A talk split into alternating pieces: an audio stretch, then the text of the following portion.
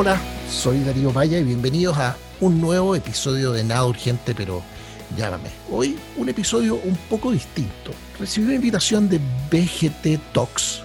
No sé si la han seguido, son buenasas y, y las escucha mucha gente, organizadas por BTG Pactual. Me invitaron a conversar sobre la elección, la que se viene encima, de Trump contra Biden, la elección del siglo, la bautizaron ellos. Y me invitaron junto a Juan Gabriel Valdés, que fue embajador en Estados Unidos, fue embajador en China en la ONU, y que por supuesto conoce muy, muy, muy bien Estados Unidos. Nos invitaron a conversar sobre esa elección. Los organizadores intuyen que tenemos opciones políticas un poco distintas. La entrevista además la sido un gran amigo, Juan Manuel Vial, no sé si lo conocen, él es periodista, pero además un gran editor y reseñador, será, de, de, de libros de los buenos. Los invito a, a seguirlos en, en, sus columnas y, y trabajo. Y bueno, tuvimos esta conversación ayer y le pregunté a la gente de PTG si me. porque estuvo re buena, estuvo, hubo sustancia y surgieron otros temas eh, interesantes de los que nos gusta conversar en este podcast. Le pregunté a la gente de PTG Pactual si me dejarían ponerlo acá, la, la, conversación completa. Y eso es lo que va a ser el, el cuerpo de este, de este podcast. Así que están invitados a escuchar esa conversación completa que, como les digo, está recién salida del horno, fue ayer y fue re buena. Pero pensé aprovechar esto para darles una noticia, para hacer un, un, anuncio y ofrecer una predicción respecto de esta elección. Porque la verdad que ayer, en esa conversa, como que la conversa se dio sobre el supuesto de que va a ganar Biden. Nunca nos preguntaron quién creemos que va a ganar ni por qué. Así que voy a cometer un error garrafal cuando se trata de Trump o de cualquier cosa en la que Trump esté involucrado, que es tirar una predicción, porque si hay algo que el personaje ha demostrado ser, además de combustible, completamente impredecible. ¿eh? Así que me voy a tirar un carril y les voy a dar mi, mi predicción. Pero antes quiero contarles un par de historias para pa graficarles por qué cualquier predicción que yo haga refiriéndose a Trump no tiene ningún valor. Al revés, casi como eh, si yo hago una predicción, ustedes apuesten lo contrario. Porque con Trump yo me he equivocado siempre soy el primero en, admitirlo. Entonces les cuento un par de historias para grabar, para, graficar esto. En julio, sí, fue en julio o agosto, fue en julio del 2015. O sea, estábamos hablando de un año y medio antes de que fuera electo Trump. Tuve la suerte de, de estar invitado a una reunión harto notable, tres días, en Estados Unidos, naturalmente, en la que estaban presentes seis, siete de los precandidatos republicanos, por lo menos. Imagínense la oportunidad de estar un fin de semana entero ahí en los pasillos, cruzándote con Jeb Bush, el ex gobernador de Florida, hijo de, eh, hermano de George Bush y hijo del otro George Bush, eh, o sea, hijo de Bush 41, como dicen en Estados Unidos, y hermano de Bush 43, refiriéndose a los presidentes número 41 y 43 de la historia de Estados Unidos, estaba él, estaba Ted Cruz, estaba Marco Rubio, estaba el gobernador Bobby Jindal de Luisiana, estaba el que era mi favorito en esa época, que era Scott Walker, el gobernador de, de Wisconsin, estaba Carly, Carly, Fiorina, no sé si ustedes ubican a Carly Fiorina, una mujer notable, con un carácter gigantesco, ejecutiva brillante y exitosísima en este mundo de la tecnología a cargo de Hewlett Packard y que había cruzado el umbral a, la política. En fin, fue, fue un seminario, no sé si escribirlo como seminario, pasaban muchas cosas ahí, pero realmente notable en que cada uno de estos candidatos, además, era entrevistado en un entorno privado, eh, si bien el que lo entrevistaba era el editor jefe de política de, de la publicación, del sitio web político, señor Allen, o sea, las la entrevistas eran hechas por, por, periodistas y las preguntas eran al hueso, era en un ambiente relativamente privado, por tanto se daban momentos de, de candidez y se dieron momentos eh, geniales y algunos muy rudos para, para, algunos de los candidatos.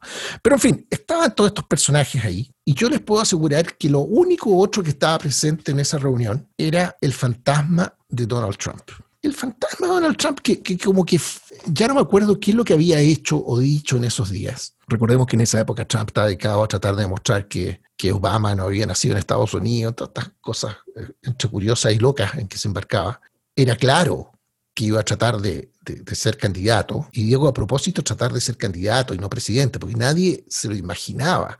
Y yo les puedo asegurar, porque era el tema permanente de conversación de todo el mundo, pero sin excepción, nadie creía que tuviese alguna posibilidad. No tenía votos, no tenía ni una historia en el partido, al revés, era mucho más reconocido como un amigo de los Clinton, con posiciones completamente distintas a las del partido, Republicano, no tenía plata, lo único que tenía era este afán de figuración, decían. Y eso sí, había una cosa que, que generaba una mezcla de, como de risa, eh, como media, con algo de maldad. ¿eh? El recuerdo de un episodio que si no lo han visto, yo los invito a que lo busquen en internet. Eh, una vez al año en Washington se, hace, se hacía en realidad, porque ahora entre la pandemia y las peleas de Trump con los periodistas no, no ninguna posibilidad de hacerla, pero una comida anual muy tradicional de los eventos políticos probablemente en Washington el equivalente a la entrega de los Oscars en Los Ángeles, en Washington es esta comida en que el presidente del momento se reúne en una gala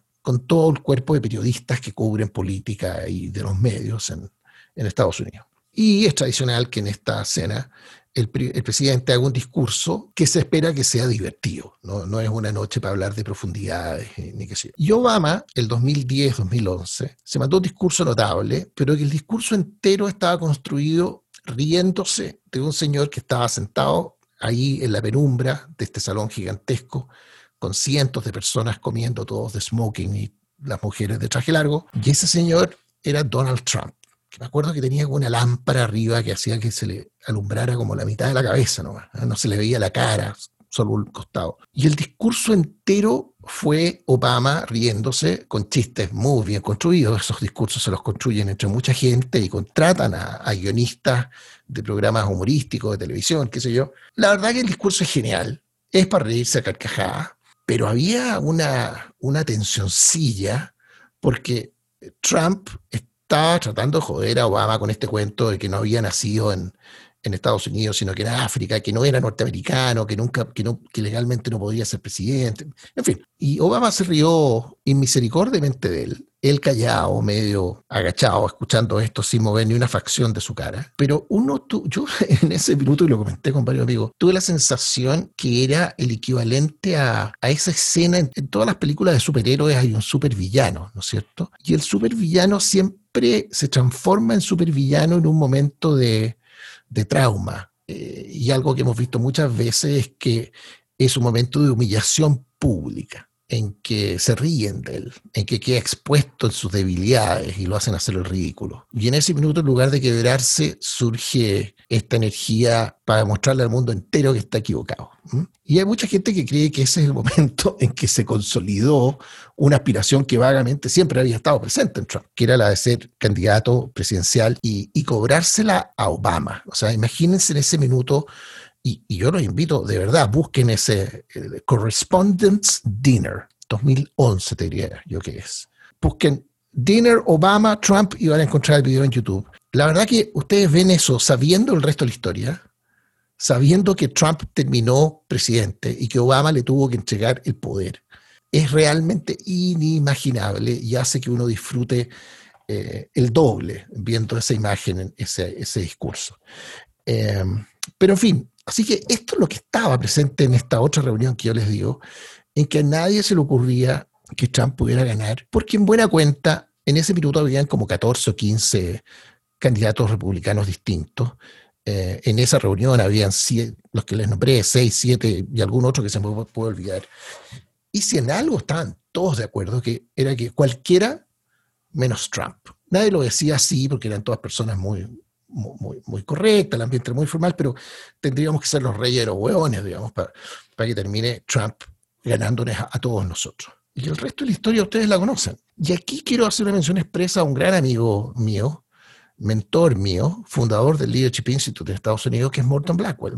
Morton ha sido el representante del estado de Virginia, con la importancia que tiene Virginia, en el equivalente a la comisión política del Partido Republicano durante décadas hasta este, no sé, Morton ya no, ya no es un quinceañero y sigue siendo reelecto porque, en fin, tiene un liderazgo muy fuerte. Eh, el Comité Nacional Republicano el, este cuerpo político eh, que está debajo del presidente del Partido Republicano. Y Morton, a través de, desde esa posición, estaba en campaña para que el Partido Republicano modificara las normas, las reglas de su convención. Y aquí es, toda una lección sobre la importancia de los reglamentos. Porque lo que había pasado durante la década previa es que las reglas de la convención del Partido Republicano se habían ido modificando por presión del establishment, básicamente toda la máquina electoral que estaba detrás de los Bush, controlada por Karl Rove y esa gente, se habían ido modificando para hacerle más fácil la vida al candidato respectivo. George Bush, en un caso, o el que esta máquina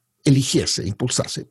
En 2012 en particular, donde Morton dio una pelea muy grande para cambiar estas reglas, pero no, no, tuvo éxito, esas reglas permitieron que Mitt Romney eh, tuviese una convención más tranquila. ¿Y en qué consistían ese cambio de reglas? Básicamente en algo que a todos nos llamó mucho la atención durante la primaria, en que vimos viendo cómo iban saliéndose todos y iba sobreviviendo Trump, es que Trump nunca ganó una primaria con más del 50% de los votos, puede haber ganado algunas, pero en general sacaba un tercio, 35, 36%, pero la regla decía que el que ganaba se llevaba toda la representación de ese Estado, en lugar de tener en la convención, algo que es mucho más razonable, una representación proporcional, porque es la convención republicana la que al final decide quién es el candidato. Entonces, si en una elección en un estado el resultado es 60-40, es bastante razonable que, en esa convención estén representados proporcionalmente. Pero bueno, aquí como el establishment, esta máquina electoral, sabía que llevaba con un candidato fuerte que, que, que, iba a ganar, que iba a sacar la primera mayoría relativa al menos, por ejemplo, Romney en el 2012, querían eliminar cualquier disidencia, querían tener una convención limpiecita, clarita, sin ningún ruido, y dejaron aprobadas estas reglas que Morton Blackwell empezó a advertir muy temprano, si ustedes no modifican estas reglas, Donald Trump va a terminar siendo el candidato del Partido Republicano. Em, y dicho y hecho es lo que empezó a pasar. Trump con votaciones.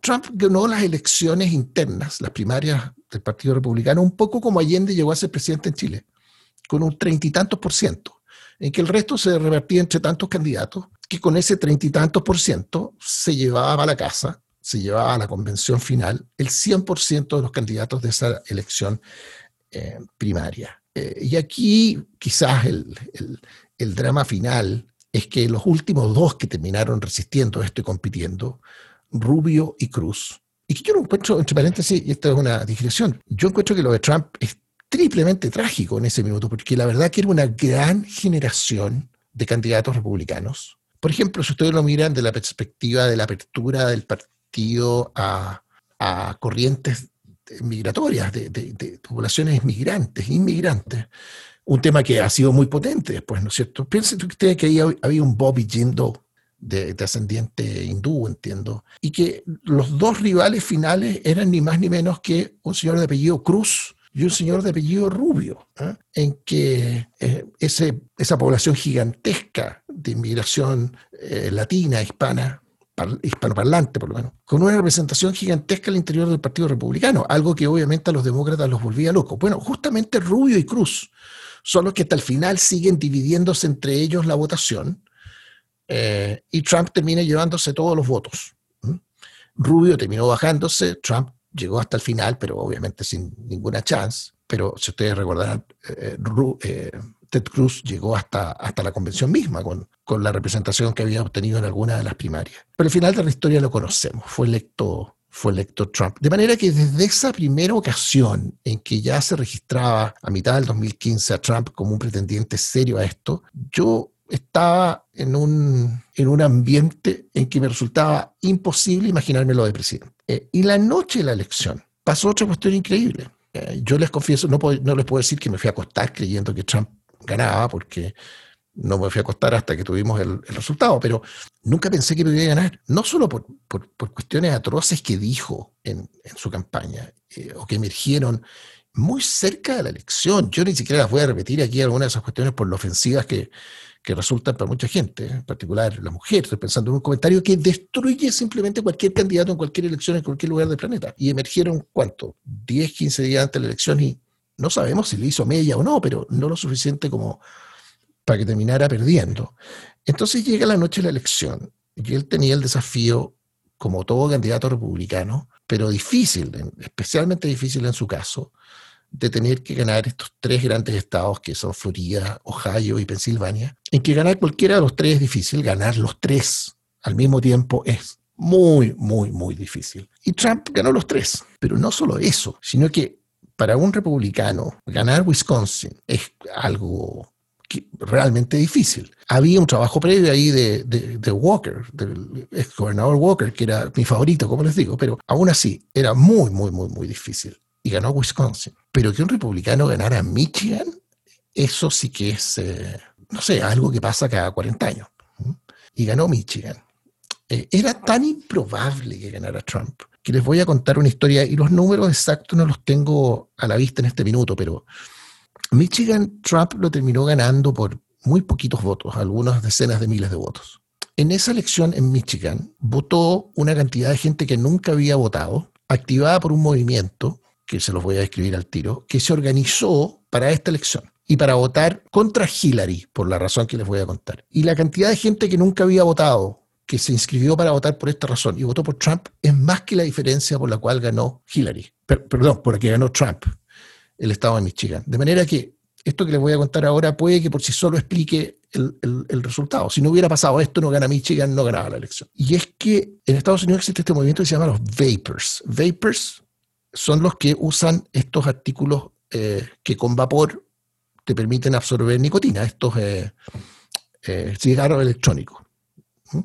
A los que usan cigarros electrónicos en Estados Unidos les llaman los vapors, porque hay vapor de por medio, no, no, no humo. Y Obama se tiró en picada contra todos estos productos y Hillary anunció que si era presidenta iba a prohibir absolutamente cualquier versión de, estos productos. Entonces se armó un movimiento que fue a todas las tiendas que vendían estos productos y les dijo, mire, aquí si gana esta señora, usted se va a quedar sin pega. ¿Por qué no nos ayuda a armar un movimiento? Pásenos la base de datos a sus clientes, que les queremos advertir que esta posibilidad está en juego, se lo van a prohibir. Esto no es llegar eh, no, no, era llegar y prohibir un, vicio. Se trata de personas que en muchos casos el daño que les causa el cigarrillo está asociado al humo, a la nicotina, y por tanto tenían una, una, razón casi eh, de, tratamiento, digamos, ¿ah? de, ir saliéndose del, mal hábito del cigarrillo, de esa adicción, por esta vía. Bueno, entonces habían emociones muy intensas de por medio y armaron este movimiento en varios estados. Uno de ellos fue Michigan y convencieron a gente que no estaba ni siquiera registrada para votar, que se registraran y votaran y votaron y votaron por decenas de miles y en tal cantidad que por sí solo hicieron la diferencia en esa elección. Así apretada fue esa elección completamente eh, improbable. Y terminó ganando ¿ah? contra todos los eh, pronósticos de todas las encuestas, salvo una, de los cientos de encuestas que se hacen en Estados Unidos, hubo solo una, la de Los Angeles Times, que aplicó una metodología distinta en ese minuto, ahora están todos usándolo, de un panel nacional con algunas características, que les permitió y se atrevieron además a predecir el triunfo de Trump. Bien por ellos, pero lo que a mí respecta, mi predicción no valía nada. De manera que cuando ahora en los próximos 10 minutos les dé mi predicción de esta elección, tengan presente que probablemente el resultado vaya a ser el contrario. No cabe ni una duda que si la elección fuera hoy ganaría Biden. La pregunta es qué va a pasar en dos meses más cuando sea la elección. Y hay que tener presente que muchas personas van a empezar a votar en pocas semanas más porque muchos van a poder votar anticipadamente por, por correo. No voy a analizar el tema completo porque en eso consiste mi conversación que viene a continuación con, con, con Juan Gabriel Valdés en este seminario de BTG Pactual. Pero yo creo que si me obligan a apostar, tendría que apostar que va a ganar Biden. Eh, no solo porque las encuestas lo insinúan hoy día, sino que yo creo que esas encuestas son reflejo de un momento en que ya cuajó una percepción en la gente. Hay otra todavía en disputa. La que ya cuajó es que, si bien es cierto, a Trump se le reconocía que la economía venía por un chorro eh, y que la culpa de que eso se haya echado a perder no es de él, fue del bicho, fue de la pandemia, fue del COVID. Hoy día la realidad es que la recuperación económica está asociada a la capacidad de superar la pandemia.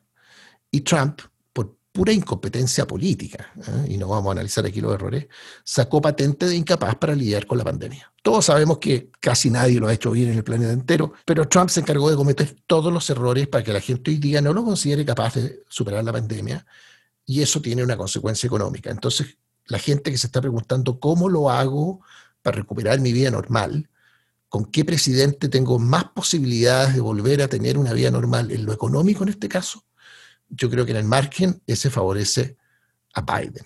Y después está este otro problema que quizás nadie mejor en el planeta, y esto es algo que comentamos en detalle en la conversación con Juan Gabriel Valdés. Eh, como nadie los chilenos entendemos el momento de los americanos, porque además del problema económico y además de la pandemia, también ellos han tenido su propia versión de nuestra explosión de octubre. En el caso de ellos, eh, la violencia desatada por el asesinato en Minnesota de, ups, se me olvidó en este minuto el nombre, pero ustedes todos saben del caso del que estoy hablando y muchos otros que han emergido, porque ese segundo tema es uno que todavía está en disputa. Esto lo analizamos, en, así que no me voy a referir más a él em, en este minuto, pero porque lo analizamos en la conversación posterior con, Juan Gabriel. Pero es el tema de la violencia y, con quién es más probable que se recupere la normalidad y la paz en el país. Ahí hay una, una discusión todavía abierta, en curso, y las campañas están en eso, atacándose justamente ayer, hoy día, los últimos días en, en, ese, en ese ángulo. Así que vamos a ver qué, qué pasa con esta elección. Yo les dije que les iba a dar una noticia, y la noticia es que por primera vez en la historia de Nada Urgente, pero llámame, vamos a tener un programa en vivo, live, de muchas horas, la noche de la elección presidencial entre Trump y Biden. Si llegan los dos a la elección, si el coronavirus no hace de la suya, porque entre los dos suman 160 años casi, y esperamos que lleguen los dos sanos y salvos, por supuesto. Bueno, vamos a tener esa noche un programa en vivo todas las plataformas que ustedes se puedan imaginar, hasta que las velas no ardan, hasta que nos entreguen un resultado, y ustedes van a escuchar al final de esta conversación, que viene a continuación, una predicción que yo hago sobre esa noche, muy compleja, muy fregada, no se las voy a decir ahora, se las dejo ahí insinuadas, que a lo mejor hace que tengamos que acostarnos muy, muy, muy tarde y, en un ambiente muy fregado, muy complejo.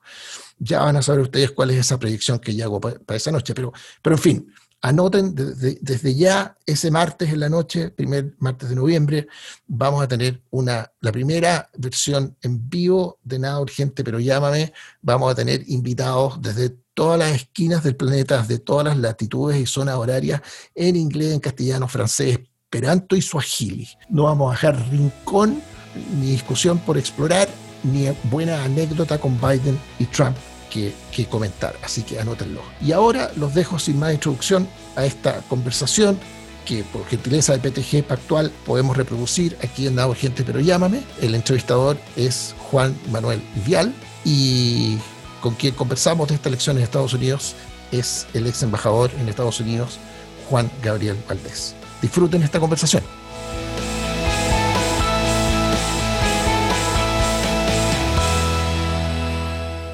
Hola, buenas tardes amigos y amigas de BTG Pactual, bienvenidos a esta nueva edición de BTG Talks.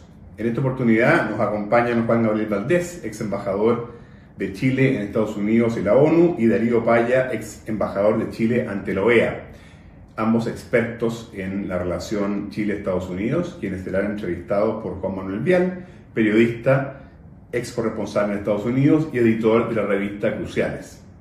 En esta edición de BTG Talks, el tema es la elección presidencial en Estados Unidos que ocurrirá en el mes de noviembre y que por supuesto en conjunto con el plebiscito que tenemos en Chile el 25 de octubre, tan solo separados por una semana, serán los dos eventos políticos más importantes de aquí a fin de año. Pienso que la elección en Estados Unidos representa oportunidades y desafíos importantes para Chile y para la región. Y ese es un punto que espero Juan, Juan Gabriel y Darío puedan cubrir. Por ejemplo, ¿cómo piensan ustedes que la elección de reelección de Trump o de Biden podría afectar la relación con Chile? Me parece que este último gobierno de Trump, la relación con Latinoamérica ha sido más bien fría. ¿Ustedes piensan que eso cambiaría en una nueva administración en un sentido o el otro? Un segundo punto es el impacto que esta elección pueda tener en los mercados. Hemos venido de años en los cuales hemos tenido un Estados Unidos muy fuerte desde el punto de vista financiero, que se ha traducido en alzas de las bolsas. Trump siempre se bufana, ¿no es cierto?, de que su administración ha logrado récords sobre récords en, los índices bursátiles y un dólar muy fuerte. ¿Cómo podría cambiar eso a futuro, ya sea con una administración demócrata o, o republicana? Y un tercer punto relevante es la relación con China y cómo eso afectaría los precios de los commodities y por lo tanto a la región y a Chile en particular. Temas muy interesantes para hoy día y que pienso marcarán sin duda el desarrollo de los mercados en los próximos meses y el próximo año. Muchas gracias y hasta un próximo BTG Talks. Muy buenas tardes. Agradezco a Juan Guillermo la presentación de nuestros ilustres invitados de hoy y tal vez deba partir diciendo que a ambos los conocí en Washington en diferentes momentos de sus carreras y que entre los tres compartimos una pasión por la fascinante y cada día más sorprendente política estadounidense. Creo que los tres coincidimos en que esta elección, la elección de noviembre, no está de ninguna manera zanjada y cualquier resultado es posible. Pero antes de entrar a la minucia electoral misma, eh, me gustaría referirle a Juan, Gabriel una pregunta de Juan Guillermo Agüero para luego entrar en los detalles mencionados. La pregunta, Juan Gabriel, es ¿cómo ves tú eh, la futura eh, relación de China con Estados Unidos, dependiendo de cuál sea el resultado electoral que ocurra en las próximas elecciones y cómo ella podría afectar el precio de los commodities y finalmente una eventual relación diferenciada o no con Chile?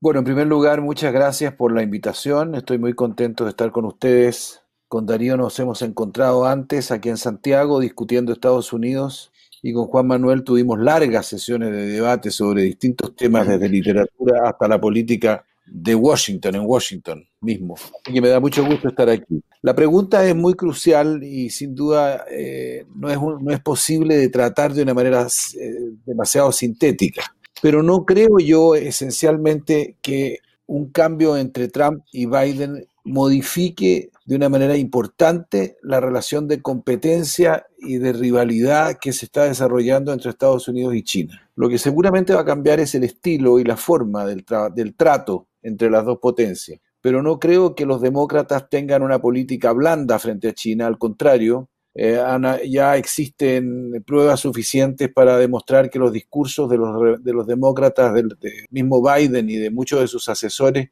son extraordinariamente firmes en términos que consideran que no se debe seguir permitiendo eh, ciertos comportamientos que China tiene tanto en el terreno comercial y en el terreno económico como en el terreno militar y en el terreno de la seguridad internacional. Eh, hay una sensación de aprovechamiento de China de los organismos multilaterales y de una manipulación del sistema internacional que lo comparten republicanos y demócratas. Sin embargo, pienso que es evidente que el proteccionismo que Trump ha mostrado en este periodo, el rechazo, por ejemplo, al TPP, que es y fue pensado siempre como un instrumento para poner a China dentro de ciertos marcos de comportamiento comercial internacional que eran aceptables para Estados Unidos, eh, eso va a cambiar. Yo creo que los demócratas van a tratar de empujar el TPP.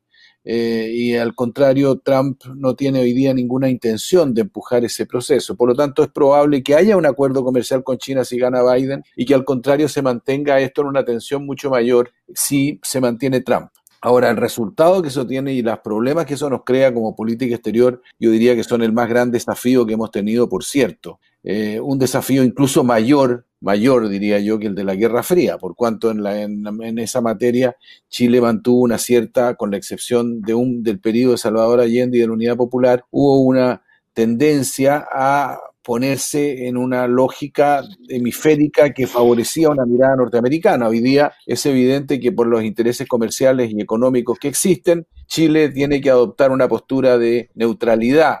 Se ha hablado de no alineamiento activo, se ha hablado de neutralidad, pero se ha hablado de una política que efectivamente le permita a Chile sortear una competencia demasiado brusca entre los dos países y que al final Chile actúe de acuerdo a sus propios intereses. ¿Qué significa esto para, eh, ¿qué significa esto para, para los precios de los commodities? Me es difícil hacer una predicción a estas alturas. Es evidente que, eh, pueden, de que China va a seguir creciendo, que el desarrollo tecnológico de ese país es fenomenal, que no veo ninguna posibilidad de que eso se detenga y que por lo tanto lo normal sería que siga eh, demandando un alto número de commodities y, de, y, los precios, mantenga los precios altos, pero no es algo que se pueda predecir porque en realidad estamos, y esa es la, la, cuestión esencial, se nos ha invitado a discutir sobre la elección más crítica de la historia de Estados Unidos y la razón en realidad no es tanto la elección en sí misma, que en sí es crítica, sino que tenemos un sistema internacional perfectamente impredecible. Es decir, lo que puede venir hacia adelante es muy difícil de adivinar y la manera como Estados Unidos y China van a enfrentar este conflicto entre ellos y entre sí es también muy difícil de predecir. Eso es lo que podría, para abrir la conversación. Te agradezco mucho, Juan Gabriel, y no tengo ni una duda que Darío tiene algo que agregar al respecto. Eh, gracias, ¿cómo están ambos y, todos los que participan de esta conversa? Eh, concuerdo con todo lo dicho por, Juan Gabriel. Eh, le pondría un, énfasis en que la razón para no esperar mucho cambio en la relación entre Estados Unidos y China es que Trump ha movido el sentido común interno gringo, y eso tiene efectos políticos, obviamente, a un punto del que no es fácil moverse. No es casualidad que Trump en su convención la semana pasada, el resumen de una línea de su discurso haya sido, íbamos fantástico hasta marzo, hasta que llegó el virus chino y ahora tengo que derrotar al candidato de los chinos. ¿eh? Si esto fuera una elección de un tema, fuera un, referéndum respecto a la posición de, de, Trump respecto de China, creo que a Trump le iría bastante mejor de lo que le está yendo. ¿eh? Que eso sea positivo o negativo, que a uno le guste, esa es otra discusión. Entonces, además de los instintos propios de, Biden, por ejemplo, que en esto creo que es bastante centrista, bastante moderado, la realidad es que la cancha no está como para que una nueva administración aparezca de pronto abrazada cálidamente con, con China, ni para que mueva sustantivamente la línea. Así que yo me temo que esa reyerta que a nosotros nos cuesta caro, ese ambiente no va a modificarse sustantivamente. Pueden pasar mil cosas, por cierto, pero el hecho de la elección de Biden per se no creo que, cambie lo suficiente. Entiendo, perfecto. Ahora me gustaría ya eh, eh, inmiscuirnos un poco más en la, en la elección misma. Y hay un tema que, que creo que le interesa a todos aquí nosotros, especialmente porque, eh, a diferencia de ustedes, no, no somos expertos, y no hemos visto con tanto detalle a ambos partidos, me refiero al Partido Republicano y al Partido Demócrata, en su funcionamiento interno. Hasta donde yo percibo, ambos partidos están fracturados internamente. Eh, no sé si por un lado decir, si corresponde decir totalmente el partido fracturado, ya que buena parte de sus legisladores eh, se han alineado con Trump, eh, pero hay un, ciertamente hay una, una, beta del conservadurismo que abjura de Trump abiertamente, abiertamente, y que se declara enemigo de Trump. Y por el otro lado, eh, tenemos un partido demócrata que ya no es eh, el partido de la centroizquierda, sino que es un partido que también tiene una ala izquierda que a su vez eh, es cada vez más vocal, esa juventud izquierda eh, que se hace llamar socialista y que está muy bien representada por candidatos como Bernie Sanders o la misma Elizabeth Warren, que en el fondo también repugnan en cierta manera del candidato eh, al cual se vieron forzados a llevar. Me gustaría partir contigo, Darío. Voy a preguntarle a cada uno según sus afinidades me gustaría, eh, Darío, debo decir que el hombre en Chile que por lejos mejor conoce al Partido Republicano por dentro, por fuera, y si hubiera otro ángulo también. Eh, me gustaría que tú nos dieras un punto de vista del Partido Republicano al que conoces mejor, y después voy a sigo con lo mismo contigo, Juan Gabriel, por favor. Muy bien. Tú lo dijiste bien, la, fractura es, evidente, hay, sectores amplios, amplios, amplios, sin cargo, por así decirlo. Quizás la excepción en eso ha sido Mitt Romney, que ni más ni menos fue el último, mm. el, último candidato republicano antes de Trump, fue Mitt Romney, que muy abiertamente eh, se han distanciado de él. Eh, este, existe este movimiento muy potente que eh, los Never Trumpers, cualquiera menos Trump, y, y que hay una mezcla de cosas ahí. ¿eh? Hay una cosa puramente estética de gente que simplemente no, no, no logra vivir sintiéndose eh, partidaria o teniendo que manifestar apoyo a, un personaje como, como Trump, eh, y otro que tiene una preocupación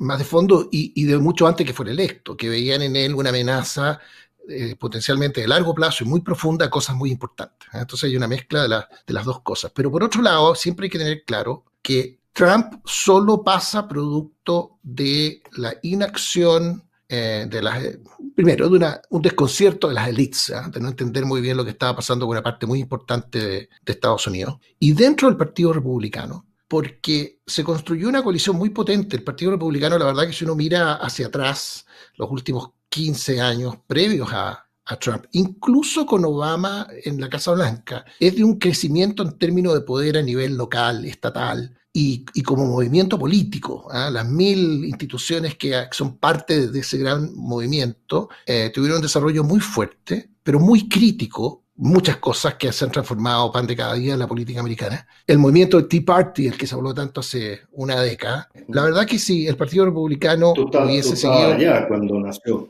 Claro, pero, ahora fue una, cosa que nació y se, se, extinguió en alguna medida, pero, pero si lo hubiese, eh, si, hubiese actuado la administración, el Partido Republicano, que tuvo presencia importante en el Congreso, en la Cámara y en el Senado, en base a un 30% de la agenda eh, que planteaba e, ese movimiento, el 30% más razonable, si ustedes quieren. No habría existido Trump, pero no lo hizo nunca. Entonces Trump al final es un... Eh, ¿Se puede hablar en francés acá o no? Estamos somos los tres, no hay nadie viendo, ¿no?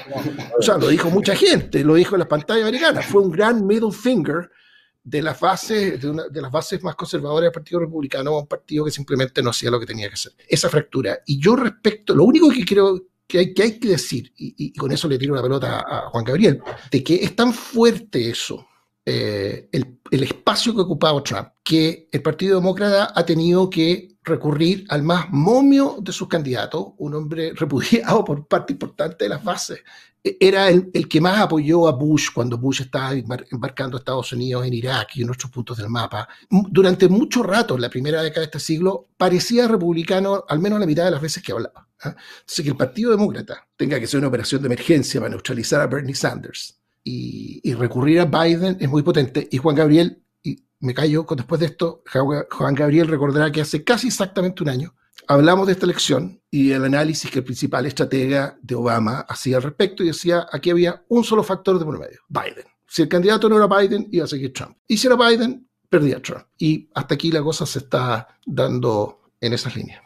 Juan Gabriel, por favor. De nuevo vamos a estar muy de acuerdo con Darío, pero Quisiera introducir un factor que me parece que es muy determinante en el comportamiento demócrata y republicano. Eh, el Partido Demócrata no diría yo que está dividido. El Partido Demócrata tiene tendencias internas mucho más perfiladas que antes, pero es sorprendente la forma como se han disciplinado para apoyar a Biden. La descripción que hace Darío de Biden es perfectamente justa, es decir, Biden fue un hombre que apoyó la guerra de Irak, que no tuvo vacilaciones para apoyar al presidente Bush, era famoso por atravesar el medio de la cancha y pasar a hablar con el otro equipo. Durante mucho tiempo, además, mantuvo amistad con senadores del sur que habían sido incluso segregacionistas. Hay que recordar que en el primer foro con Kamala Harris, Kamala Harris lo, rechaza y le, le saca en cara eh, ¿no es cierto?, el que él mantenga amistad con gente de ese tipo. Por lo tanto, Biden es sin duda un hombre moderado y suena un poco ridículo, por lo menos mirado para quienes hemos seguido estas cosas de cerca, que Trump lo acuse de ser una especie de ultraizquierdista. Ahora, ¿qué es lo que sucede detrás de todo esto, en mi opinión? El crecimiento del mundo negro latino en el electorado es fenomenal. Y asimismo, la parálisis del crecimiento del mundo blanco mayor de 50 años de origen rural, los ubicados principalmente en el mundo rural, es también un factor muy determinante. Por lo tanto, si el año 74 10% del electorado era negro y latino, en el 2016 es 30% del electorado. Por lo tanto, si esta tendencia continúa, aquí el sistema político organizado para que responda a un eh, grupo de hombres, de hombres, subrayo eso, eh, blancos eh, del sector, eh, de sectores conservadores y que en definitiva podían ser demócratas o republicanos, pero representaban una manera de ver Estados Unidos y un tema de identidad de Estados Unidos que hoy día parece estar desapareciendo. Entonces hay una sensación de supervivencia en torno a Trump. O sea, Trump expresa ese sentimiento que el Estados Unidos que, entre comillas, ellos dicen, yo conocí, ¿ah? hoy día ya no existe. Y toda esta gente trae este mundo diverso, variado, que expresan las personas como Alexandria Ocasio Cortés o parlamentarias que vienen de origen africano o origen del Medio Oriente, eh, naturalmente que el Partido Demócrata está reflejando eso. Ese mundo nuevo, variado, diverso, plural, vota por el Partido Demócrata y no vota por el Partido Republicano. Por lo tanto, detrás de la dureza republicana que yo veo ahora último, particularmente entre los parlamentarios, no puedo dejar de pensar en que hay una suerte como de amenaza sociológica, una tendencia demográfica que no se sabe cómo enfrentar y que puede amenazar entonces el predominio de ese sector en la sociedad norteamericana. Es muy curioso el fenómeno. Ayer hubo una elección primaria en el Partido Demócrata en Massachusetts y un senador que me tocó conocer, que se llama Markey, y que es un hombre claramente conservador, es un caballero norteamericano eh, de 75 años que en realidad no se le ha pasado por la cabeza hacer una revolución en ninguna parte y es apoyado por la izquierda, o sea, incluso por la Alexandria Ocasio Cortés, para que derrote a este hombre moderado que viene de la juventud y que es el nieto de Robert Kennedy. O sea, la manera como se está jugando adentro del Partido Demócrata es muy curioso, pero hay un factor, y con esto termino, que me parece muy determinante y que es el hecho que Bernie Sanders encabezó a sus huestes de izquierda hasta este momento diciéndoles voten por Biden. Si van a votar por Biden o no, queda por verse. Pero naturalmente que es muy impresionante cómo se han disciplinado los demócratas en esta vuelta. Queda por verse. Yo tengo una pregunta, Juan Gabriel, que esto es eh, más bien en el ámbito de lo personal. Tú que eres un, y, y siempre has sido un socialista chileno, ¿qué diferencia hay? Porque a mí me parece un poco exagerado el, apelativo de socialista que se dan los socialistas estadounidenses. Eh, tú lo ves como brevemente, ¿ah? ¿no? te lo digo a, título de chisme, o tú ves que ciertamente eh, hay un movimiento eh, que podría tener las cualidades del socialismo que tú viviste en tu juventud y que puedan expandirse a lo largo de los años. No, yo creo que la latinoamericanización de Estados Unidos la está logrando Trump. Yo creo que lo que están consiguiendo, yo creo que, yo creo que el mundo llamado socialista en el Partido Demócrata es muy parecido al mundo de un país como Noruega o de un país como Dinamarca o como de Suecia. Eh, recuerdo muy bien a un amigo eh, que mirando a, Bernie Sanders en televisión hizo el siguiente comentario, me dijo, Pina, si este va a ser presidente de Estados Unidos no lo sé, pero qué gran primer ministro de Noruega sería. la verdad es que el tipo de planteamiento que están haciendo va más por ese lado que por el lado de lo que era un socialismo marxista eh, latinoamericano de hace 40 años atrás. No lo siento atrasados para nada, lo siento montados en temas concretos y con una postura de izquierda que me parece muy novedosa y mucho más cercana, como digo, a los nórdicos que a cualquier otra cosa. Entiendo perfecto, gracias.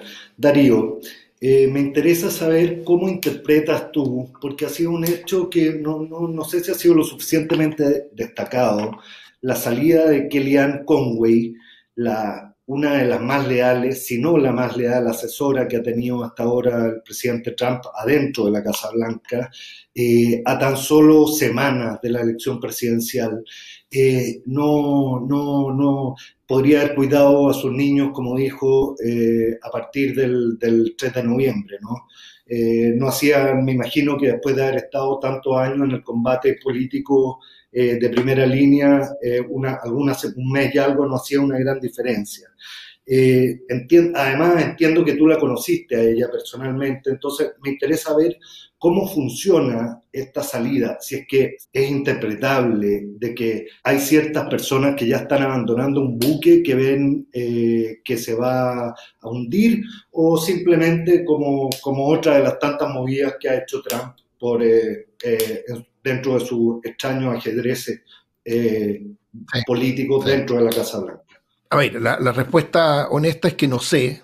Lo que te puedo ofrecer son especulaciones informadas. ¿ah? Yo efectivamente a Kellyanne la, la, conozco, la conocí cuando era Kellyanne Fitzpatrick, cuando era hace tres décadas, dos décadas, en los 90. Eh, obviamente es brillante en el triunfo que obtuvieron los republicanos el año 94, cuando por primera vez conquistaron el Congreso. Eh, ella tuvo un rol muy, muy importante en, el, en, la estrategia que hubo detrás y en la implementación de esa estrategia, el famoso Contract with America. Em, y en esa época, como te digo, los 90 estuvo en Chile, qué sé yo. Yo, yo creo que lo, esto de abandonar el, el buque, dado la relación que, yo no sé si ustedes recuerdan, ella llegó a la campaña de, de, Trump cuando estaba haciendo agua y se le dio algún crédito por haber eh, haberla interesado al final. Yo más bien lo que escucho hoy día es que está el nivel de disfunción que hay en el entorno de, Trump. Hay mucha gente que es capaz de dibujar un camino al éxito, a pesar de todo, pero que no lo creen ejecutable ¿eh? por la disfunción. Yo si tuviera que, imaginarme una salida de ella, tiene que ver más con eso. ¿eh? Ahora, objetivamente ha tenido los problemas familiares que ha tenido. El tema con el marido, que bueno, novela, abierto, abierto, declarado, el que le contesta a las 7, a, la, qué sé, a las 5.05 de la mañana escribe Trump y a las 5.08 le contesta al marido, entonces es una cosa insostenible. Pero además con, una chica de ella, con una hija, una chica adolescente mm. que en los últimos días hizo público. Obviamente tiene un drama familiar. Así que no sé si. Yo, yo creo que sí dice algo respecto de una cosa que, parece ser pan de cada día en, el entorno de Trump, que es la, disfunción total, gente que entra, que sale. Y es completamente sorprendente que ella haya estado ahí cuatro años, buena cuenta. Cuatro años, cuatro años. En ese equipo, sí. Juan Gabriel, ahora me gustaría saltar al tema que ha sido eh, bastante dramático en el último tiempo, pero que quizás es la herida más antigua que, que, que, carga la historia estadounidense, que es el tema del racismo. Lo hemos visto resucitado eh, no tan solo en los últimos meses por el actuar policial, sino que bajo mi interpretación como, un, como una, eh, qué sé yo, como una lanza a afilar desde el principio por parte, por parte de Trump, que podía ciertamente eh, acaparar a ciertos grupos de extrema derecha eh, hacia su redil. ¿Crees tú que las actuales, estoy hablando de la vieja herida histórica de Estados Unidos, pero crees tú que, la que las actuales explosiones que hemos visto en el último tiempo eh, en torno a este tema puedan llegar a, tener verdaderas consecuencias electorales? Yo creo que sí, porque eh, efectivamente esto puede producir una movilización de ciertos sectores, particularmente de las comunidades afroamericanas en sectores urbanos, a votar, cosa que eh, hicieron con Obama, pero no hicieron, lo hicieron con Hillary, lo hicieron con Obama. Entonces, eh, la pregunta es si el cuadro actual y la, eh, podría llevar a, los afroamericanos y a los latinos a votar, a los latinos del tema de la, inmigración. no lo sabemos en realidad, es difícil verlo.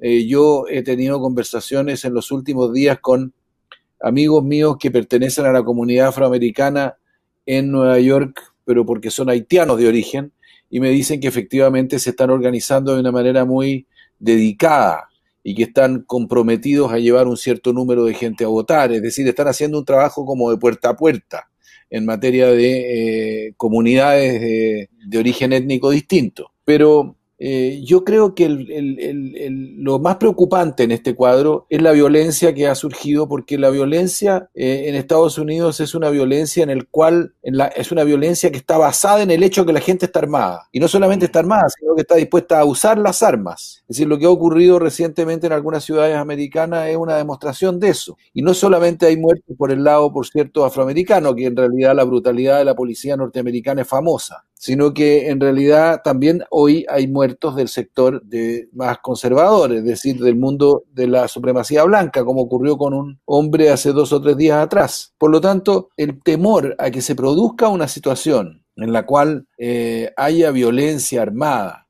debido a que, por una parte, se piensa que un triunfo de Trump estabiliza un cuadro de racismo que, es que se mantiene intocable y que constituye parte de la esencia de lo que representa Trump, aunque y se, mantenga esa, percepción. Eh, eso puede ser extraordinariamente duro y dañino para la democracia norteamericana. Hay un temor enorme a ese desenlace de violento eh, que tiene que ver con el fenómeno del racismo. No estoy diciendo que sea solo el fenómeno del racismo, pero tiene que ver con el fenómeno del racismo y creo que eh, a diferencia, hay que pensar, por ejemplo, el periodo Nixon-Humphrey, cuando se enfrentan los dos y Nixon desarrolla también la misma lógica de ley y orden, law and order, como, como principio de su campaña. Pero había que pensar que en ese momento estaba Vietnam, habían matado a Martin Luther King, habían matado a Kennedy, a Robert Kennedy en la campaña de demócrata, los demócratas estaban destruidos y, divididos entre ellos como nunca. Era un cuadro distinto y no hubo, hubo violencia, hubo mucha violencia, incluso en Washington. Eh, tú recordarás, Juan Manuel, una cosa que me impresionó mucho a mí cuando llegué a Washington. Yo fui a la Casa de México en Washington, la Casa Cultural de México. Todos ustedes la conocen, que es una casa maravillosa. Y me pregunté, ¿y por qué la embajada no está aquí? Y me dicen, resulta que la embajada estaba aquí, pero hubo que cambiarla porque esta calle, esta calle estuvo ocupada durante tres meses por barricada y neumáticos en llama. Eso uno se le pasa, se, olvida de esas cosas. Hoy día yo creo, sin embargo, que la reacción del mundo afroamericano eh, puede ser todavía más violenta que la de entonces, puede ser más dura y puede que la policía y la brutalidad de la policía sea mayor y hay un cuadro muy, muy insoportable desde el punto de vista del manejo político del país. Te agradezco. Oye, sobre ese punto, eh, sí, sí, Juan Manuel. Sobre ese punto tengo, tengo lo mismo que preguntarte a ti, dándote ah, una, una, pequeña, eh, no, lo, no lo abandonamos. Eh, Joe Biden es un hombre blanco que no cuenta con un, para los mismos socialistas de su, de su partido, no cuenta con un pasado antirracista, no cuenta con un historial antirracista prístino. Eh, esa es la verdad. Entonces me gustaría que, tú, que tú eh, si tienes la opinión, una opinión al respecto. Sí. No, yo creo que, creo que eso, no mirado desde la perspectiva del Partido Demócrata o desde la izquierda, sino de los votantes que están en juego, puede ser decisivo para el éxito final de Biden.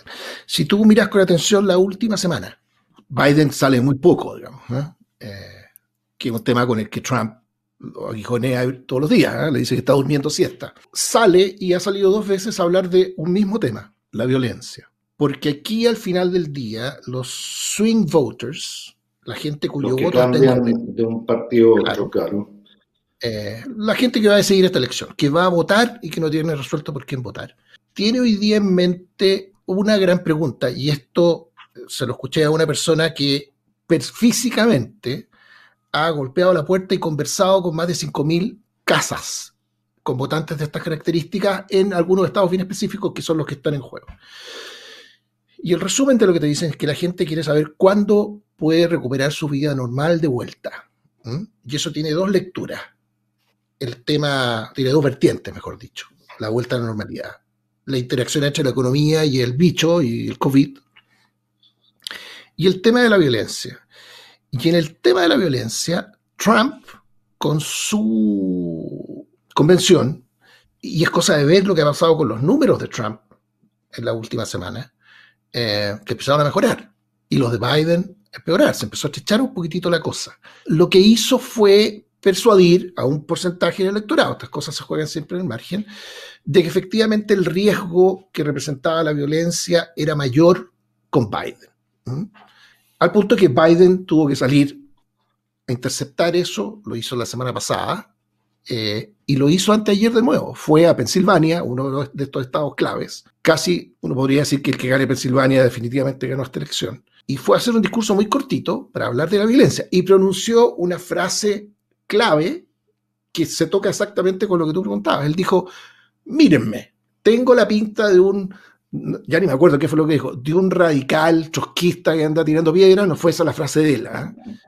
eh, pero ese es el concepto. Eh, y, la respuesta, no, no, no, es eso, al revés. Así que yo creo que frente a esto, que es una, una, tecla del piano que empezó a tocar con alguna eficacia Trump en la última semana, Biden puede tener en ese perfil que tú describes un, un antídoto. ¿ah? Pero si, si se mueve la aguja en, la próxima semana, probablemente sea por este tema. Esta es la discusión que hay hoy día entre las dos campañas. ¿Quién representa más riesgo de violencia hacia adelante? Uno porque tiene una relación ambigua al justificarlo o no, otro porque la podría exacerbar. ¿ah? Esas son como las acusaciones, acusaciones cruzadas que hay. Muy cierto. Entiendo, gracias. Oye, Juan Gabriel, me gustaría ahora pasar a una pregunta que dejó anunciada eh, Juan Guillermo Agüero, que es cómo afectará eh, el resultado, tú que tienes amplia experiencia en, en, eso, en esas lides, cómo afectará el resultado de la elección estadounidense eh, la relación de ese país con Chile dependiendo si ganan los demócratas o si gana Trump. Eh, el mismo Agüero dijo que hasta el momento, con razón, eh, la relación de Trump con Latinoamérica era más bien fría.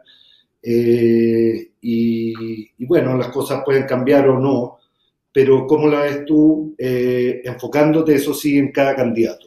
Mira, yo creo que Trump no tiene una política latinoamericana, Trump tiene una política hacia Cuba, hacia Venezuela y hacia Nicaragua. Eh, y algo hacia América Central por el tema de la migración. Con el resto de los países ha tenido una relación extraordinariamente distante. Él ha bienvenido, por cierto, la elección de Bolsonaro, le ha resultado un regalo absolutamente inesperado y ve con mucha simpatía a Colombia, que es un país que está puesto a disposición en esa, desde ese punto de vista eh, de, la, de, la, de, las decisiones de la Casa Blanca. Ahora, eh, el cuadro me permito relacionar esta pregunta con la que hacía también Juan Guillermo antes, el tema de China. ¿Cuál es la razón por la cual a Trump le interesa que eh, haya un eh, norteamericano de origen cubano a cargo del BID? Y eso tiene que ver con nuestra relación con Estados Unidos.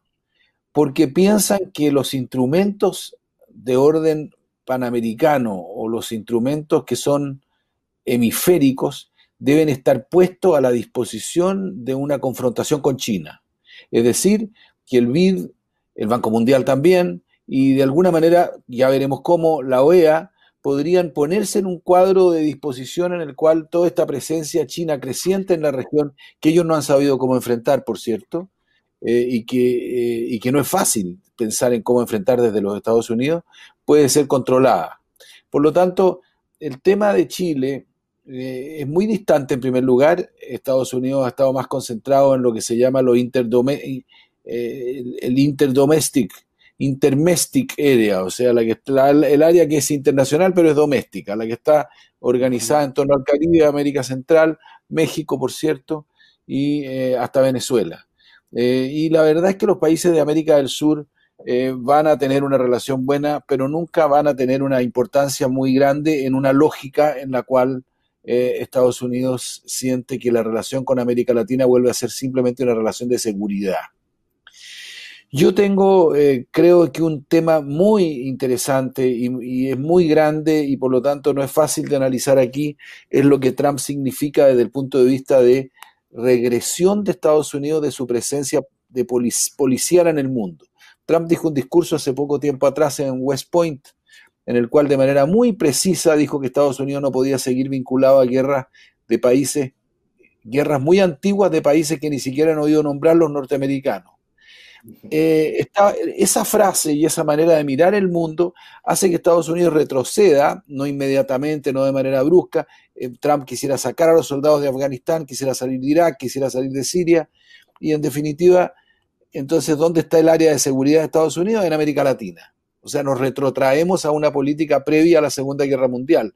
Y eso es una cosa que es muy interesante y que creo que vale la pena eh, hablar. Ahora, con Chile, sin duda que la relación no ha sido cercana, por cuanto no ha habido ni siquiera embajador. Eh, es una relación buena, es una relación que tiene un diálogo permanente con Estados Unidos, pero yo siempre he pensado que eh, hoy día, más que nunca, se hace necesaria una relación de sociedad con sociedad, una relación en la cual eh, proyectos chilenos y regiones de Chile y sectores chilenos se vinculan con sectores norteamericanos, pero siento que las relaciones a nivel de Estado, van a mantenerse siempre cordiales pero distantes porque nosotros estamos hoy día en un cuadro económico y comercial que nos hace muy cercanos al Asia Pacífica, al Asia Pacífico y que eh, no tenemos tampoco grandes conflictos con Estados Unidos en materia de seguridad o en materia de visión de mundo. Por lo tanto, creo que cualquiera que sea el presidente, vamos a tener una relación normal. Siento que si es Biden es probable que se intensifiquen más, porque con Obama había un nivel de consulta recíproca que era muy interesante y que llevaba a que eh, se produjeran posturas comunes frente a ciertas áreas. Eh, hoy día eso ha desaparecido, pero creo que mm, el tema es eh, amplio porque hay que insertarlo en la visión que lo global que está teniendo Estados Unidos de su rol en el mundo. Entiendo, gracias. Darío, se mencionó a la OEA como un posible eh, tú que estuviste ahí, no sé si, interesa, si te interesa comentar algo brevemente, si no, tengo otra pregunta para ti. No, yo lo, único que agregaría a todo lo dicho por Juan Gabriel es que con un cambio de administración sería un poco más predecible. Eh, eh, la agenda, los énfasis y la estética de la relación de Trump con, el resto del mundo. ¿ah? habría menos estrés, habría un rol habría un rol del Departamento de Estado muy marginado por la administración, por la Casa Blanca, sobre todo al comienzo, eh, y por tanto también hay un ancho de banda mayor para avanzar en otras cosas. Hoy día en general lo único que, se mueve, va bien o va mal, es lo que le interesa a la, Casa Blanca. ¿ah? Pero en fin, el resto suscribo lo dicho por Juan Gabriel. Agradezco. Eh, Darío, tú que eh, tienes mucha vasta experiencia en lo que yo denominaría eh, aritmética electoral, no sé si, si, la, si estoy eh, en el pero tú, tú me entiendes y espero que nuestro público también, está, está la posibilidad cierta, aunque todo incierto también, de que los demócratas ganen no solo la presidencia, sino también el Senado y la Cámara de Representantes. Y eso plantea eh, lo que en un principio puede ser un, triunfazo dulce, eh, podría no serlo tanto. Eh, mm. me, interesa, me interesa que, si tú ah, pudieras profundizar, por favor, en eso. yo ahí tengo, feliz porque tengo una, una opinión semi-polémica. O sea, es una, una predicción incomprobable. Gratis, solo para eh, solo para entusiasmar una discusión. Eh, primero, yo creo que probablemente importe mucho más de cara a lo que, se, a lo que Estados Unidos puede hacer con Biden o no, eh, y al cambio que eso puede significar y para el resto del mundo. Lo que pasa en el, en el Senado. La Cámara va a seguir en, cámaras en, manos demócratas. si uno tuviera que apostar, tendría que hoy día apostar, según las casas de apuestas, que, va a ganar Biden. Lo del Senado es más discutible, pero, pero además de muchas más consecuencias. Pues, y, dejarte dos tipos de, razones. Primero, eh, Obama, que es un rockstar, y que todo el mundo lo ve como un hombre muy moderado, eh, tuvo en el, un, discurso muy, muy especial, eh, con referencias completamente arcanas que el resto del mundo no nos dicen mucho. En el funeral recientemente John Lewis, eh, muy significativo. John Lewis fue la última persona viva de los que hablaron en ese esencial eh, concentración convocada por Martin Luther King ¿eh? en el mall en Washington.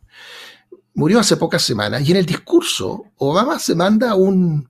Tuvo su momento Luis Mesina, estoy haciendo una alusión a nuestro dirigente social chileno, que en algún minuto dijo de cara al proceso constitucional, el primer día de la convención o al día siguiente del plebiscito, no me acuerdo cuál fue momento, vamos por todo. ¿eh? Eh, y Obama dijo lo que había que hacer con una mayoría en el Senado, darle statehood, reconocimiento como Estado a Puerto Rico y a Washington, D.C., que son cuatro senadores por el tiempo que uno se puede imaginar el futuro en manos demócratas, y lo que siempre una matemática de equilibrio que termina en 51-49 se desequilibra frontalmente dijo hay que terminar con, la norma del filibuster, que es la norma contramayoritaria, eh, el equivalente a nuestros quórums calificados, digamos, ¿eh? a la exigencia de quórums especiales para modificar cosas gruesas. Eh, en el fondo, vamos por todo. Yo soy de la opinión, esto es lo que te decía que se me política, que yo creo que Biden casi preferiría no ganar el Senado. para no tener que lidiar con una izquierda radical que está ordenadita, calladita, aguachapadita, haciendo lo suyo, pero que tiene una agenda que incluso en Obama se traduce en, decir en esa ocasión eh, eh, plantear esa plataforma. Y, yo creo que siempre tiene una utilidad en esas circunstancias para un presidente tan centrista como Biden, que tiene la facilidad, como dijo Juan Gabriel, de cruzar el pasillo que divide y negociar al frente. Y por último, tener la posibilidad de echarle la culpa a la oposición, a los republicanos, por no poder hacerlo todo. Un guion que en Chile escribió a la perfección la concertación en los años 90, digamos. ¿eh? Eh, y de eso Gabriel sabe más que yo, digamos. ¿eh? Te, genera cierto espacio para gobernar y no tener que estar respondiendo siempre a, a la izquierda. Ahora, eso depende de números muy estrechos. Los republicanos hoy día tienen una mayoría de tres, van a perder, van a recuperar Alabama, con toda seguridad van a perder Arizona, Colorado, Maine. Al final tienen que ganar el, álamo, por así decirlo, ¿ah? lo que tienen que defender, pero con diente y muela, Carolina del Norte, Montana, Georgia. En Carolina del Norte van perdiendo por siete puntos de la encuesta. En, eh, en Montana y Georgia están en el margen de error. O sea, es una cuestión ahí, milimétrica. Ahora, si recordemos que si gana Trump, el empate le basta a los republicanos porque el vicepresidente decide, ¿eh? se, produce un salto de. Eh, así que por eso creo que, es importante mirar esa elección, porque en varios temas que han surgido acá, la sensación nuestra ha sido que no son muchas las cosas que van a cambiar, pero si una administración en este minuto de, de Biden controla ambas cámaras, obviamente la cosa puede acelerar algunos procesos que, que nadie sabe muy bien en este ambiente súper fluido y altamente combustible, ¿ah? porque no solo hay combustible, hay gases de todo tipo en el aire, eh, realmente en qué pueden derivar. Así que hay que ponerle atención a, esa, a esa matemática. No, sé si Juan Gabriel quiera eh, eh, referirse a la provocación amistosa que acaba de recibir de Darío o sigo adelante con una, con una pregunta de carácter internacional que tengo para ti, Juan Gabriel. No, a mí me gustaría decir algo que no hemos dicho hasta ahora. Yo tengo la sensación que la democracia en Estados Unidos está amenazada. Esa es mi provocación. Por lo tanto, yo tengo la impresión que hay un cuadro de degradación de las instituciones, que Trump ha llevado la política a su nivel de estiércol, en muchos sentidos, y eso está provocando un tipo de reacción política que es impredecible. Por lo tanto, yo no estoy tan en desacuerdo. Creo que si efectivamente se produce una mayoría de un partido en una de en las dos cámaras, se puede generar una estampida hacia un lado que puede generar roturas eh, luego imposibles de manejar. Ahora, eh, que Estados Unidos está aumentando su nivel de desigualdad, que los niveles de concentración de la riqueza en manos de una minoría ínfima son obscenos, que hay estados en los cuales ya hay ciudades en que la degradación en las calles, estoy pensando en San Francisco, en que los niveles de miseria en las calles son comparables a las de cualquier país pobre latinoamericano, eh, y en que la tensión y la polarización del discurso es tan eh, desconocida que esto lleva a que hoy día, perdón la referencia a un diario de hoy, pero estaba leyendo a Thomas Friedman, eh, el famoso analista y escritor americano que escribe en el New York Times, que decía, ¿va a ser la elección del 2020 la última elección democrática que tengamos en los Estados Unidos? Es decir, se pregunta eso porque dice, ¿se va a reconocer el resultado de la elección? ¿Se va a aceptar el resultado de la elección? ¿Qué vamos a hacer con los votos por correo si el correo está siendo desprestigiado? No es un tema de que el problema del correo sea fácil, porque el correo está recibiendo y va a recibir millones de votos que antes no recibía debido a que no había coronavirus y la gente iba normalmente a votar, pero hoy día va a utilizar su derecho a hablar por, a votar por correo y el correo no tiene las condiciones económicas para manejar o no tiene las condiciones quizá administrativas, técnicas para manejar eh, esa avalancha. Entonces esto va a demorar unos días. ¿Qué va a pasar durante esos días? Es muy impresionante leer a profesores de derecho constitucional norteamericano discutir cómo se hace un traspaso del poder si no hay paz y si efectivamente uno de los dos candidatos se niega, el presidente se niega a traspasar el poder.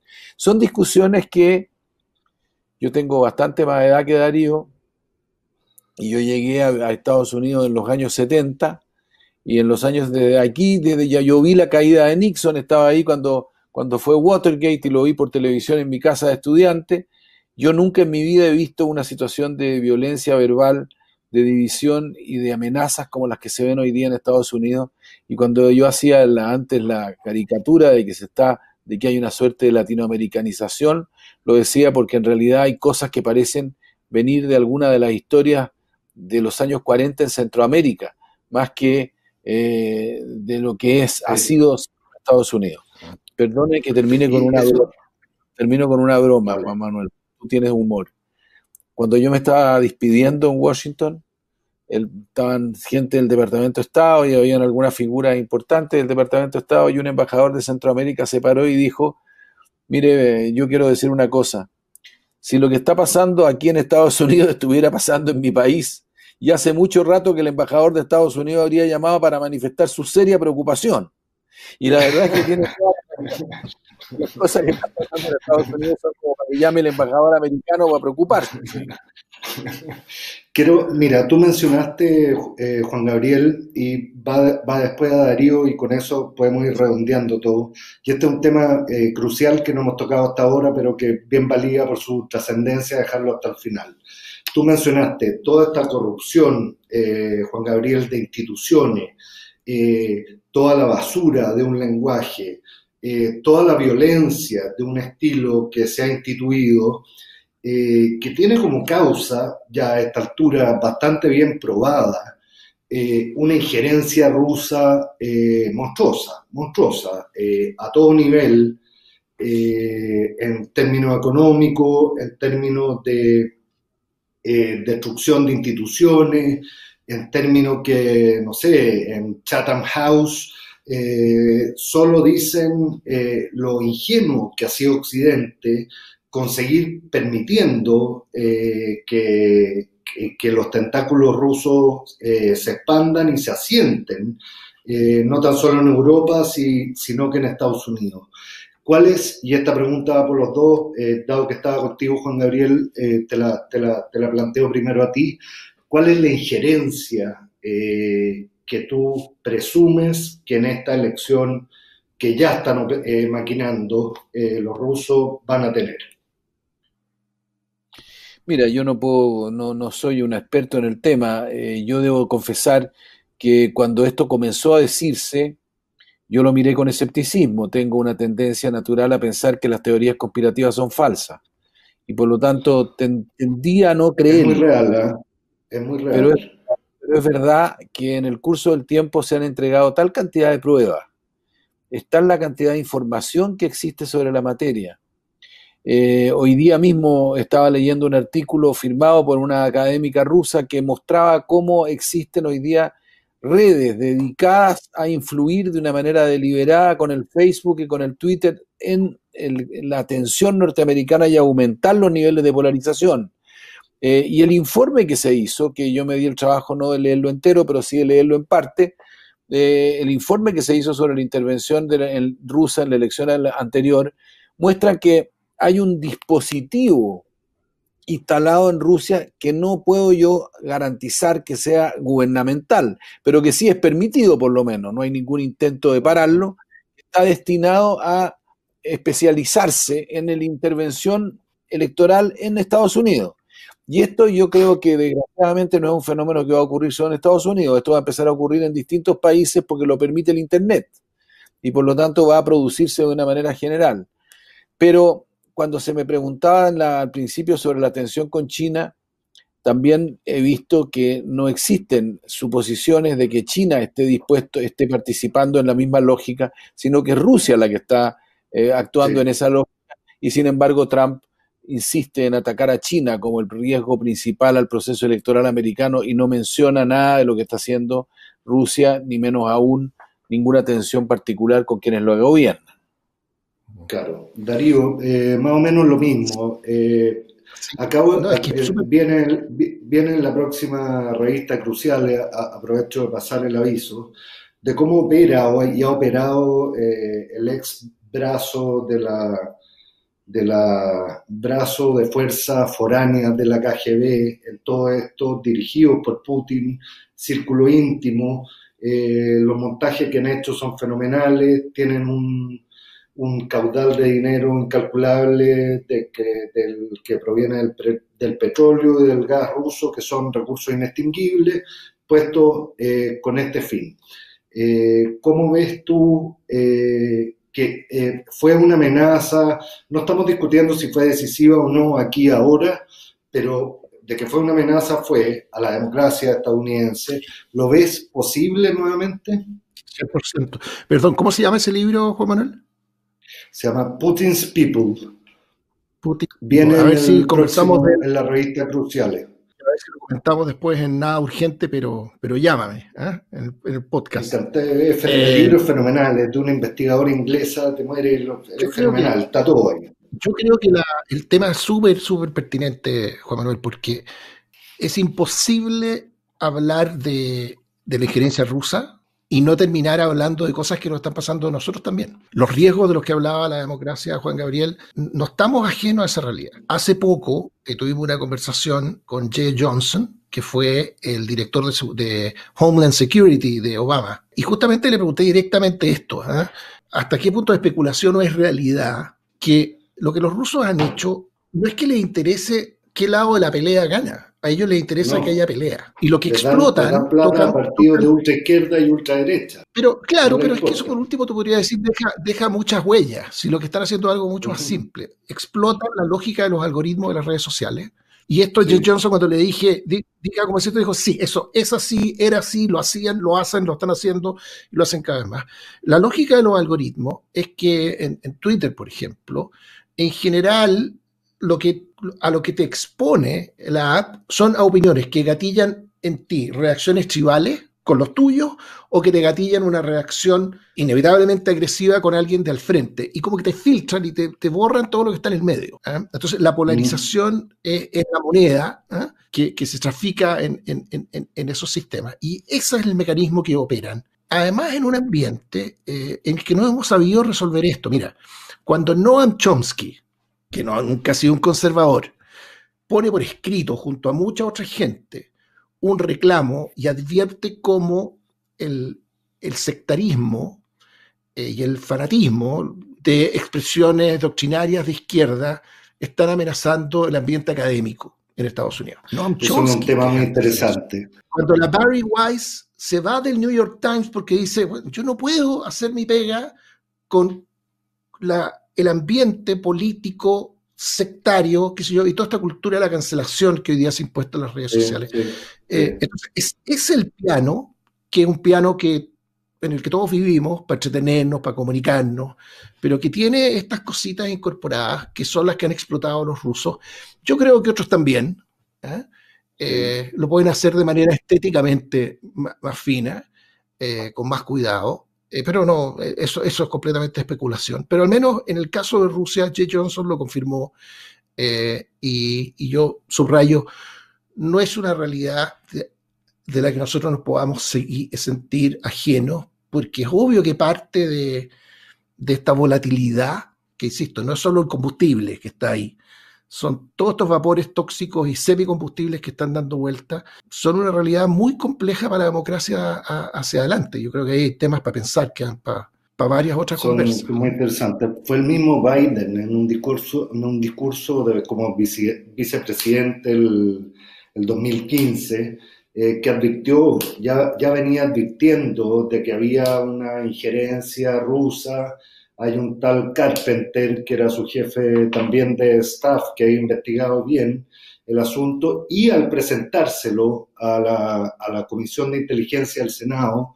el Senado lo desacredita y les dice, obvio, si ustedes trabajan con Rusia, ¿cómo no van a ser paranoides con Rusia? Eh, y, y, fueron eh, desacreditados prácticamente porque había otros problemas que ellos consideraban de mayor trascendencia quiero terminar un poco con dos grupos eh, que nosotros hemos aprendido a conocer, que quizás conocíamos de nuestro pasado eh, histórico, que son el Antifa, los movimientos Antifa, que Darío acaba de mencionar en, en Solayo, y los movimientos de ultraderecha. Eh, son juventudes que básicamente son educadas, eh, hay un libro muy bueno que he comentado con Darío antes de John Haidt, eh, sumamente eh, mimadas, juventudes mimadas, sobre todo los antifas, que se niegan, el movimiento antifascista, que se niegan a que haya disensión en un campo universitario. Y cuando va un orador de derecha, cancelan ya sea por manifestaciones o simplemente incendian Berkeley, eh, como ocurrió hace tres o cuatro años. Eh, me gustaría, para ir terminando ya, creo que no, hay más tiempo para aceptar las preguntas del público, pero me gustaría terminar con esas dos fuerzas tóxicas que hoy día son las que vemos, eh, como decía Juan Gabriel antes, eh, eh, ya no solo debatir en universidades o apalearse en universidades, sino que combatiendo a balazos eh, en las calles. ¿Quién habla? Darío, dale, por favor. a ver, en el corto plazo yo creo que esto es parte de, las complicaciones. O sea, si, si alguien nos dice eh, construye una teoría de cómo terminó perdiendo Biden. Tienen que pasar dos o tres cosas que se queden blanco en un debate, qué sé yo, pero yo creo que este el tema de la violencia eh, eh, es clave. piensa tú la última semana, en, en la ciudad de Chicago hubo 300 tiroteos en la última semana al alcalde de Portland, después de que se mandó un discurso de apoyo básicamente a propio Antifa, que está ocupando parte de la ciudad, los mismos apoyados por el alcalde de Portland fueron y le trataron de quemar el edificio en que vive, ¿ah? que es un edificio eh, habitacional. Digamos, ¿ah? O sea, la cosa llega a un punto que, la preocupación por, por, estas conductas eh, ya no es un tema de las élites. Eh, por, lo, por el efecto que tienen en el mundo universitario o al interior de los medios de prensa, que son los dos ejemplos que, yo puse. Hoy día eh, eh, la cuestión está en, las calles. ¿ah? yo, yo quiero más bien plantear el problema, ¿ah? una nueva dimensión del problema. Hay esas típicas frases que suenan bonitas, que se dicen fácil, los problemas de la democracia se solucionan con más democracia. Eh, Sí, ahora los problemas de la libertad, ¿cómo, cómo articulamos? Eh, ¿Cuál es el umbral? ¿Quién se atreve a decir si debe existir umbral o no? Eh, o un espacio para regular, por ejemplo, lo que las plataformas que hoy día nos permiten comunicarnos para todos eh, pueden hacer o no hacer con su algoritmo. Se puede meter el Estado en los algoritmos, eso en sí eh, dibuja otra distopía. ¿Cómo nos hacemos cargo de estas, de estas presiones sobre el sistema democrático? Te voy a tirar una cosa. Por ejemplo, alguien podría decir, el tipo como un ejemplo del tipo de discusiones que podemos tener. Hay que licuar el efecto que las minorías radicalizadas eh, y polarizadas tienen el sistema político, por tanto, voto voluntario. Por ejemplo. Eh, o sea, hay que acercarse con las herramientas tradicionales o nuevas de la democracia a lo que es una amenaza evidente. O sea, yo creo que particularmente, y con esto termino, eh, que tú nos invites a hablar hoy día de Estados Unidos es muy a propósito, porque yo creo que no hay dos países que hayan tenido 12 meses más parecidos en la Tierra a los que han tenido los americanos y los chilenos. ¿ah? La explosión de ellos ha sido por razones distintas. Pero, pero objetivamente nos, nos, agarró el bicho, nos agarró la, la, consecuencias económicas de eso, eh, pero eso en un marco además en que sentimos a rato que se nos quiebra se nos quieren las cosas básicas. ¿Qué hizo que un señor que participa de esta conversación escribiera una carta notable en noviembre del año pasado? parece que hubiera sido hace un siglo la carta que escribió Juan Gabriel en un minuto en que sentíamos que, lo, que, se estaba quemando las tablas que teníamos debajo. La, recordamos, la recordamos bien. Juan Gabriel, Entonces, me acaba de llegar. Sorry, sorry. Termina Darío. No, eso, eso. Dale, Darío. El tema, el tema es nuestro, es un problema tan nuestro como de los gringos. Eso es lo que quería decir. Mira, eh, yo creo que Darío ha planteado algo que es verdad, que es que este es un tema muy complejo y abre discusiones muy distintas entre nosotros. Yo quisiera primero referirme a algo que se dijo, que, al tema anterior, pero simplemente no para disminuirlo, porque creo que el tema ruso y el tema de las conspiraciones y el uso del Internet para manipular elecciones en otros países es una realidad, sino que simplemente quisiera decir que yo no le doy el rol conductor al proceso de intervención rusa en las elecciones americanas, ni siquiera en la violencia americana, ni siquiera en las conspiraciones internas norteamericanas. O sea, hay un rol sin duda de augment, de, de, digamos, se, se expresa un papel de eh, aumento de la, del volumen, eh, se, se, incrementa el volumen del sonido de las conspiraciones y del resto, pero no creo de que se establezcan las conspiraciones y se establezcan las movilizaciones de, de violentas en sí mismas, porque esas responden a tradiciones y a fuerzas norteamericanas muy serias, muy, muy, muy fuertes. Si uno piensa, por ejemplo, que eh, hacia el, hacia ante el momento de la guerra civil en Estados Unidos habían 4 millones de esclavos y eran 13% de la población, uno se da cuenta de lo que significa la herida que se abre en la sociedad americana y el tema del racismo como un tema esencial en la caracterización de los Estados Unidos. Entonces creo que ahí hay factores que están. El tema de la, de la primacía de los blancos, el tema del Ku Klux Klan, el tema de la violencia contra los negros, el tema de una policía que es visible como trata a un preso blanco y a un preso negro. Es decir, son fenómenos que no necesitan de los rusos para ser dramáticos y para generar violencia en Estados Unidos. Ahora, la segunda cosa que me parece importante es decir que yo no estoy por...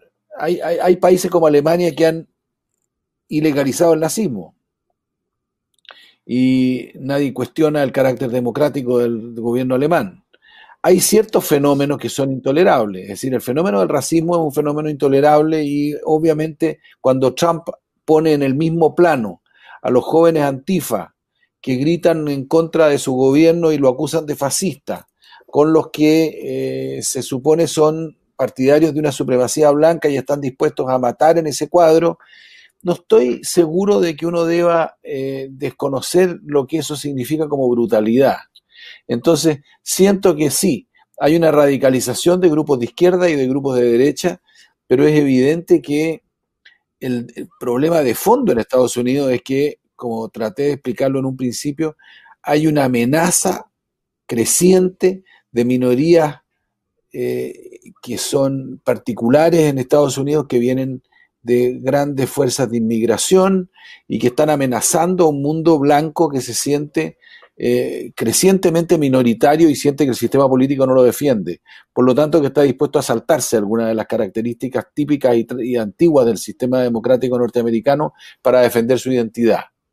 Me doy cuenta que lo que estamos entrando es un tema extraordinariamente polémico y amplio, pero quería plantear... Sí, pero es buenísimo porque permite, permite un enganche perfecto con una pregunta que una de las tantas, pero solo no para tiempo de, solo me da tiempo de plantear una que va para los dos, y te la planteo a ti primero, es una muy buena introducción la que tú hiciste, Juan Gabriel, es si va a existir eh, en caso de que eh, eh, Trump no sea reelecto, si es que va a persistir un daño a las instituciones democráticas, a las gloriosas instituciones democráticas estadounidenses, eh, de las que tanto ellos mismos se han jactado por, eh, más de 200 años, si va a existir realmente eh, un, cierta reticencia a un autoritarismo que no veíamos hace décadas, quizás desde presidentes que le tocó dirigir guerras, cosas muy diferentes, eh, si va a existir en el fondo un, retroceso eh, de costumbres democráticas de las que el pueblo en general eh, se y de libertades mismas, de las que el pueblo en general se sentía orgulloso y participaba de ellas. Si un, si un periodo, en el fondo, si un periodo de Trump ha sido capaz de hacer mella sobre esa larguísima tradición eh, liberal democrática eh, estadounidense? Es una gran pregunta y es difícil de contestar. Yo diría de que en el terreno de las instituciones hay una politización de las instituciones, estoy pensando en el Poder Judicial, por ejemplo, y en la, en la forma abierta como el gobierno persigue poner jueces conservadores y eliminar jueces liberales, que son eh, que es un fenómeno que ha restado credibilidad al mundo del Poder Judicial norteamericano y eso es una realidad que hay que tomar en consideración. No creo que eso sea definitivo, me doy cuenta perfectamente además que es una pelea muy antigua, no es una cosa nueva, pero creo de que hay un descrédito de instituciones que es muy difícil de manejar. Piensen ustedes lo que significa el descrédito del Congreso norteamericano, la dificultad enorme que han tenido para llegar a acuerdos, y la forma como los presidentes han tenido que gobernar, y esto no solo Trump, sino que también Obama, mediante decretos. Entonces, entonces eh, la verdad es que hay una suerte de decaimiento del proceso de, eh, de, institucional norteamericano que creo que es grave. Hay otras áreas en las cuales podría entrar, no sé cuánto tiempo tenemos, creo que es muy poco, pero quiero decir que en el terreno internacional es evidente que eh, la confianza en un orden internacional liberal que se estableció desde la Segunda Guerra Mundial hasta esta parte, y en que lo multilateral se suponía que necesariamente favorecía a Estados Unidos, porque Estados Unidos era por definición el país que tenía más aliados y más amigos, esa situación también se ha perdido y por lo tanto no se va a ser extraordinariamente difícil de reconstituir en el periodo, en un periodo de Biden. Van a hacer, van a haber cosas que están ahí. Y yo diría que las demostraciones de pérdida de poder norteamericana son bastante notorias. Es decir, ahí está Kim Jong-un con sus bombas nucleares y no le ha pasado nada. Ahí está Maduro sentado y no le ha pasado nada. Ahí hay varios otros, el señor Urban está destruyendo la democracia en Hungría, pero de manera absolutamente con indiferencia general. Entonces, Estados Unidos ya no es lo que fue. Y eso lo ha hecho muy patente Trump. ¿Podrá Biden recuperar esa imagen, esa fuerza? Yo creo que es difícil porque en el imaginario americano todavía sigue existiendo la idea del mundo unipolar en el cual después de la caída de la Unión Soviética estuvo Estados Unidos tuvo su momento máximo de expresividad tanto en su fuerza interna y en su carácter democrático interno como en su expresión global. Y eso no, no va a volver más. Te agradezco, te agradezco Juan Gabriel. Eh, Darío, eh, te eh, replanteo un poco la pregunta, la misma a ti, diciéndote que tú, como gran admirador de la democracia histórica estadounidense, ¿crees que ciertos actos, los que se han percibido como más temerarios, violentos o decididamente eh, partidistas eh, pueden llegar a, dañar eh, por algún periodo, digamos, qué sé yo, 10, 20 años o 30, lo, pensemos que los jueces, los jueces que mencionaba Juan Gabriel no, no tampoco son jóvenes, eh, no van a morir luego probablemente. ¿Crees tú que, ese, que esa democracia que yo sé que tú admiras por mil razones, eh, se puede haber visto dañada de, manera importante por un periodo de Trump? No. ¿Ya? No. Eh, porque no, no, creo que sería que es sostenible que el hecho de que, o sea, no es poco lo que Trump le ha agregado al ambiente. Tú podrías caricaturizarlo en que él también está en Twitter. ¿eh? Pero la verdad es que más allá de las actuaciones propias de él, y la estética de él, no han pasado demasiadas cosas de la perspectiva de la relación institucional, digamos, ¿eh? en Estados Unidos, muy distintas a los últimos 10, 15 o, 20. ¿eh? Pero, pero, en fin, yo, yo te diría dos cosas, digamos.